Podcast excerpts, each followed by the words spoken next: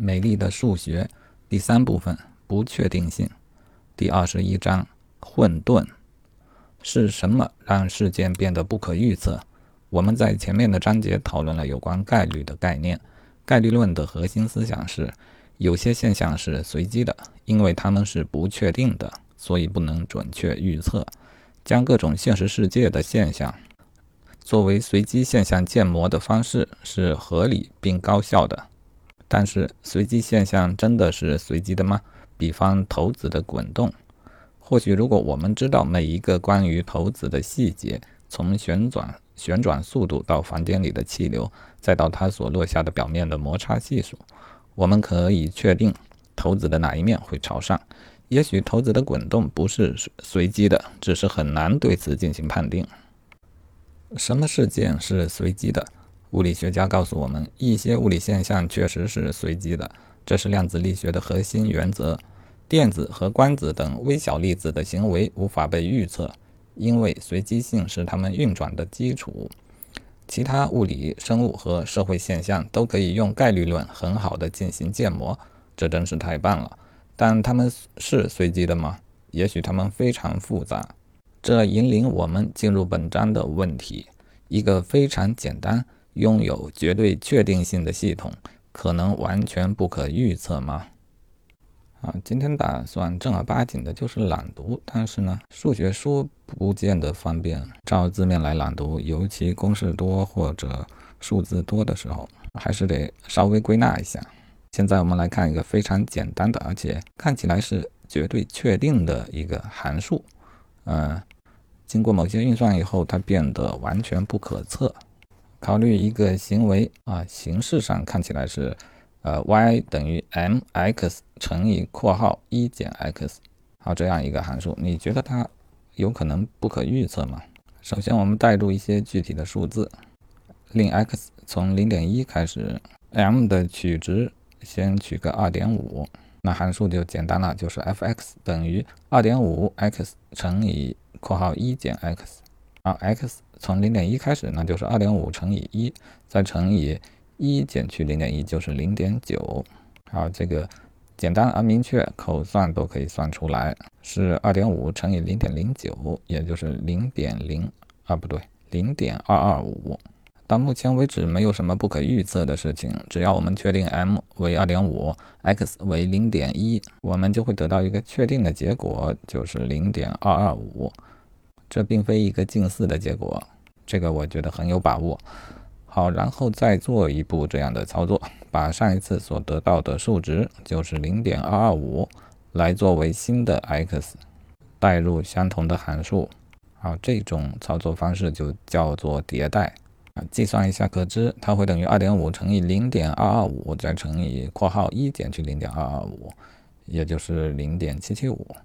啊，最后结果是零点四三五九三七五，然后作者呢编写了一个程序来计算其迭代多次迭代的结果，他算了一个十次。刚才我们说过前两次的结果，到第三次的时候，嗯，小数点后的有效数字都取的是十二位，然后画了一个图形啊。作者说道：“注意，连续迭代越来越接近于零点六。”啊，然后画了一个图，这个图看起来就是当 x x 取值为一二三四的时候呢，函数值都在递增，也就是一条斜向右上方的斜线。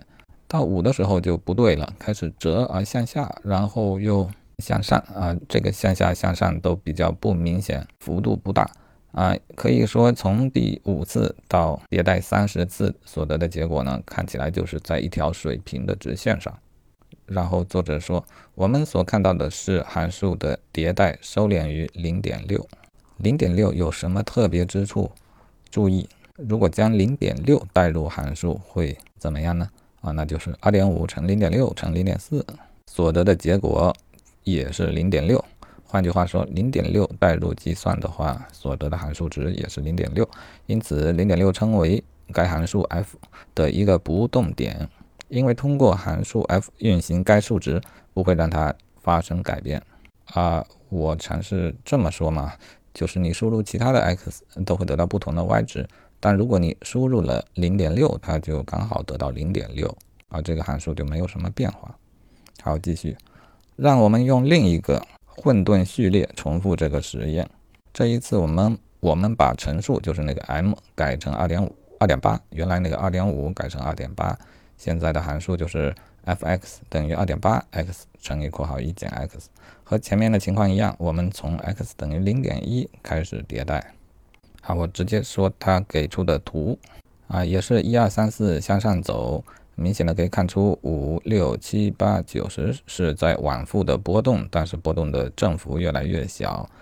从十一二开始再往后，看起来就基本在一条水平线上了啊。当然，它会稳定在哪里呢？那也就是平衡点啊。再说一遍，平衡点的意义就是你取了个 x，呃，带进去之后算得的这个函数值也等于 x，因此就是 x 等于二点八 x 啊乘以括号一减 x 这么一个式子，它可以求出 x 会等于零点六四二八五七。这也正是图中的那一个平衡点。好，继续念。逻辑映射的迭代 f(x) 等于 m(x) 乘以括号一减 x，可以被看作是一个简单的演化系统。数字 x 表示系统的状态，函数 f 代表系统如何从一个步骤演化到下一个步骤。在我们考虑过的两种情况中，m 等于二点五和 m 等于二点八。系统的长期行为是在函数的一个不动点上稳定，进入一种平衡。我们继续用 m 三点二 m 等于三点二来探索逻辑映射的迭代。和之前一样，我们从 x 等于零点一开始，然后就计算一堆的值。好，这会看到一个图，它是一二三四持续往上走，从第五开始震荡啊，但与之前的不同是，它的震荡并没有收敛的趋势。啊，相反的还有一点越来越大的样子，呃，不过看起来从第十五次到第三十次，它的振幅是几乎严格相同的。好，书中说这个系统没有稳定到一个单一的值，而是在两个数字之间震荡，让我们一直运算至第五十次迭代。啊，结论也差不多，该系统的长期行为是在两个值之间震荡。大的一个值大概在零点七九九四五五，较小的一个值是零点五幺三零四四五。数字的性质呢是，啊，这里我得用自己的话说一下，呃，它为什么没有平衡点呢？或者说它能否算出一个平衡点呢？假如平衡点也符合之前的性质，那应该是三点二 x 乘以一减 x 等于 x。可以算出，如果有一个平衡点，它应该是零点六八七五，呃，但实际上并非如此，它有一个震荡的范围，最高值是零点七九九多少多少，最小值是零点五幺三多少多少，为什么呢？呃，另外，为什么是这两个数字呢？经过检查，我们可以发现这两个数字有这样的一种性质，就是如果以大的这个值作为 x 代入，则算出函数的值。刚好等于小的那个数值，啊，相相反呢，如果以小的那个值作为 x 代入，所得的值刚好就是大的那个值，嗯，所以呢，一旦 x 是上面的任意一个值，则得到函数值是另一个值，而另一个值再迭代进来呢，又会得到刚才那个值，所以它就往复的震荡，好吧，现在看起来有一点乱了，但是至少还是有规律的，是吗？好，我们继续换一个 m 值，现在换成三点五二，然后看迭代图。呃，应该说，我基本就不太容易看出这个迭代图的规律了。它并没有收敛于某个数值啊，它甚至也没有形成两个值之间的一种震荡啊，但它还是在震荡的，但震荡的忽大忽小。呃，不过好消息是，似乎能看出一些循环节。比方震荡五次之后，似乎会重复之前的五次震荡，如此往复。好，书中说，这个系统的长期状态是有趣且相当稳定的。系统逐步在四个不同的值间循环，循环往复，以至无穷。好，继续读啊。然后到了下一个小节，它的标题是从有序到混沌。我们研究了一些逻辑函数，形如 x 啊，f(x) 等于 m(x) 乘以括号一减 x。迭代的长期状态，在所有的情况下，迭代都稳定在一个平稳的模式。在某些情况下，如 m 等于二点五，m 等于二点八，系统将自身停止在一个单一的值上。在其他的情况下，如 m 等于三点二和三点五二，系统拥有一种稳定可预测的节奏。生活是美好的，我们知道起始值就是 x 等于零点一，我们知道从一个值到下一个值的规则，那就是 f(x) 等于 mx 乘以括号一减 x。当然，我们可以从现在开始知道系统的状态进入永恒。呃，念错了啊。呃，我们可以从现在开始知道系统的状态进入永恒，是这样的吗？作者提出了这样一个疑问。最后，他又举了一个例子：如果 m 等于三点九呢？好，做了十次迭代。啊，这次我敢保证，这个图我是看不出规律了。我最多只敢说，所有的数值都是在零到一之间而已，其他的规律就看不出来。再做一百次迭代，啊，我也没有发现什么规律。作者说，看起来是随机的，当然它肯定不是。每个每一个值都是由函数从前一个精确值计算而来的。这个逻辑映射着迭代从未稳定成一个精细的模式。这种不规则性会永远持续，好吧？迭代不会变得有规律，但系统百分百是可预测的，因为我们知道初始状态就是 x 等于零点一，我们又知道从一个状态到下一个状态的转换规则，这意味着我们可以，比方说一千次迭代之后，精确地计算出系统的状态，是这样的吗？错，我们受到两个问题的综合影响：摄入误差。和对初始条件的敏感依赖。下面让我们依次进行讨论。当我们在计算器或电脑上进行计算时，我们看到的结果往往是一个近似值。例如，当我们计算一除以三的时候，我们的设备将答案报告为小数零点三三三三三三三，正确答案有无限多的三，但计算器只保留少数几位数字。执行函数 f(x) 等于三点九 x 乘以括号一减 x。的若干次迭代之后，数字的在小数点右边的十几个位置后会消失啊。它的意思是只保留十几位的有效数字。这意味着经过若干次迭代后，计算机会报告一个并不精确的答案，一个近似值。通常我们并不太在意这样的错误。比方说，计算器报出了一个答案，它舍去了万亿分之一，这通常是无关紧要的。那为什么在上述的情况下，四舍五入的误差却很重要呢？这给我们带来了下一个问题：对初始条件的敏感依赖。我们用两个不同的但几乎相等的起始值来计算函数的迭代，零点一和零点一零零零一。直觉上，我们预计起始值的微小差异是微不足道的，是不是这样呢？啊，作者就算了一下啊，同样的。画了一个图，三十次迭代的一个图。从图中可以看出，大概前十五次迭代几乎看不出两种不同起始值它所得的图形有什么差异。但是从第十五次迭代开始呢，就有较明显的差异，而且这个差异越来越大。啊，换句话说，从第十五步之后呢，它走出了一个完全不同的折线啊，也是一条无规律折折线。啊，当然，它 m 值取的就是三点九，就是那个得不到规律折线的那一个参数。好，继续念啊。那迭代一千次之后的值是多少呢？啊，如果从零点一 x 等于零点一开始，现在我们进行一千次的迭代。作者说，我们可以在电脑上做这个计算，但结果毫无意义啊，因为我们已经意识到了这个精确度对于多次迭代之后的结果的影响有多大。所以呢，作者为了说明这个事实，他使用不同的精度等级进行了三次计算啊，三个精度分别是标准精度啊，这估计就是八个字节之类的，这无无关紧要。然后用了双倍的，再用了一个四倍精度，用三种精度等级都来算，m 为三点九，然后起始值为零点一，经过一千次迭代之后的结果。标准精度下，它的结果是零点九六七零七七；双倍精度下，它的结果是零点三九五四九八；四倍精度下是零点四二五九八三。作者说，很可能这些都不是它的正确解。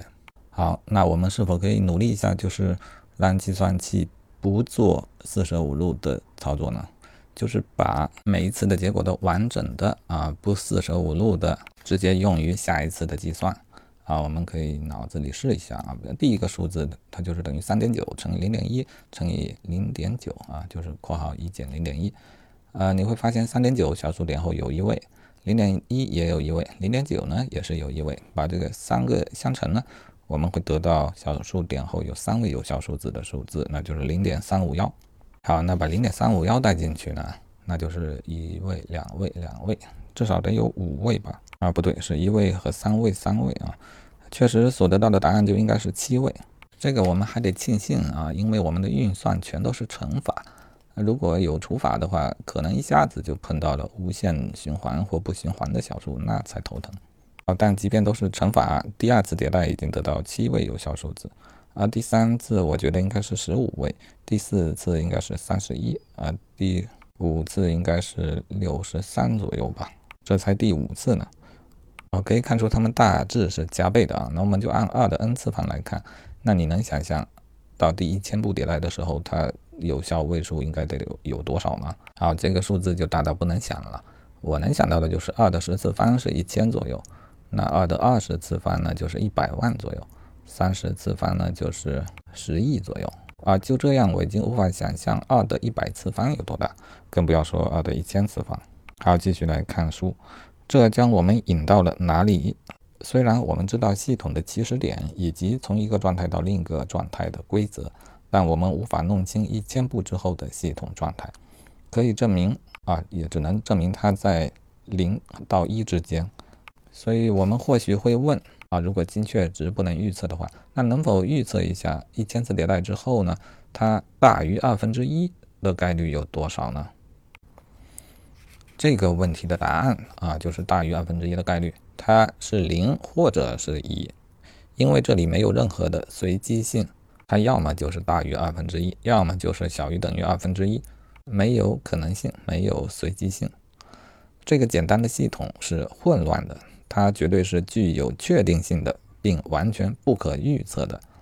有许多数学系统表现出混乱的状态，其中许多来自现实世界的模型，比如天气。好，原文到这里就结束了，然后是下一节，叫克拉茨三 x 加一的问题。啊，这个我就不打算再照念了，他只是介绍了一下这个问题。呃，这个问题在大脑里聊数学里有一期节目有讲到，去那边听会更好。在那边大脑里把它叫做考拉兹问题啊，只是翻译不同。考拉兹问题呢，也是这种题目看起来特别简单、特别好理解，但呃，真要考察它会觉得很绝望的那一种问题。作者也就是大致介绍了一下这个问题，最后说。尽管这个问题受到专业和业余数学家们的广泛关注，但仍然没有得到证实。啊，不过既然提到了，我至少要把这个考拉兹问题的规则再说一遍啊。也是想象一个函数 f(x)，啊，这里只用整数。如果这个 x 是奇数的话，我们就做这个运算：3x 加1。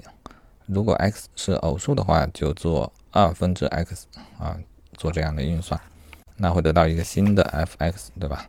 那这个 f(x) 又重复进行上述的计算啊，也就是迭代，反复的迭代，最后有一个有意思的结果啊，就是我们会发现，不管用什么数开始啊，至少我们能验证的数都有这样的规律啊。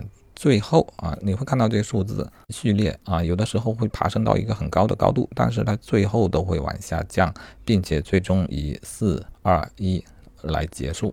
啊，到这里我们就可以把它结束掉了，因为如果 x 啊，如果函数值为一，再带进去呢，它又会因为是奇数而 3x 加一，那就得到四，四呢再带进去，它应该除以二，那就得到二啊，然后又得到一，到了四二一，它就进入死循环，所以它就我们就把它结束掉啊，这个就是考拉兹问题。呃，我们考察了很多数，它都有这样的规律，但是你无法证明所有的数都有这样的规律。啊，目前为止也没有找到反例。这个问题的难度呢，超乎常人的想象啊，所以呃，真想研究它呢，就多了解它，再考虑要不要研究它。好，以上就是《美丽的数学》第三部分不确定性第二十一章混沌的全部内容。啊，前面是正儿八经的介绍啊，后面就自己记录一些感想。呃，以后我也尽量将自己的感想压缩到后半部分。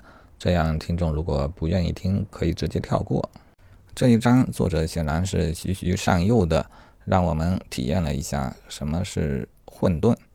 最早我听到这个概念呢，是物理学上的三体问题啊，那是在酒桌上听数学系的校友聊起这个问题，当时我自以为明白了啊，但现在经过学习发现，当时明白的还并不深刻。啊，当时我的理解就是啊，三体之间相互运动，就按照经典的牛顿力学，它也是可以被严格确定的，只是计算起来有一些繁琐。然后我认为初始值啊，也就是三体刚开始刚开始所在的位置、速度，这个初始值是无法完全精确的确定下来的。啊，因为这种现实的参数呢，它一定有无穷的精度啊，但我们计算的时候，精度肯定是有限制的啊，因此我们无法确定它的准确的起始值啊。那我就认为，最终三体运行的结果无法计算，就是因为我们无法真正精确的对初始条件进行观测啊。但现在看起来呢，呃，实际的情况比那还要糟糕一些啊，呃，即便。假定我们能够精确的确定它的初始值，就像今天所说的，我们从 x 等于零点一开始一样，这是一个精确的零点一啊，或者说零点一零零零后面全是零，无穷多个零，它是绝对精确的。从一个精确的值开始呢，你会发现，当你算到第二步的时候，就开始不太精确了啊，或者说要做到精确，它的难度就增加了啊，而且是翻倍的增加。当迭代到一千步之后，就不用谈什么精确度的问题了啊。也就是说，哪怕起始值是精确的，它还是要出问题的。而且这才讨论一千次迭代的结果。嗯，如果考虑三体运动，它的迭代的次数应该是多少次呢？那这种现实的过程似乎。是可以无限细分的，也就是它每一个时刻都在进行一次迭代的运算，上一个时刻所运算的值将要成为下一个时刻的参数来输入，甚至你可以说在一毫秒之内，它可能都需要完成一千次的迭代，那就更完蛋了啊！因此，现在因为刘慈欣的作品，我们对于三体这个概念都有所了解，但是我觉得我现在才真正的体会到三体人的痛苦。之前体会的还没有现在这么深刻。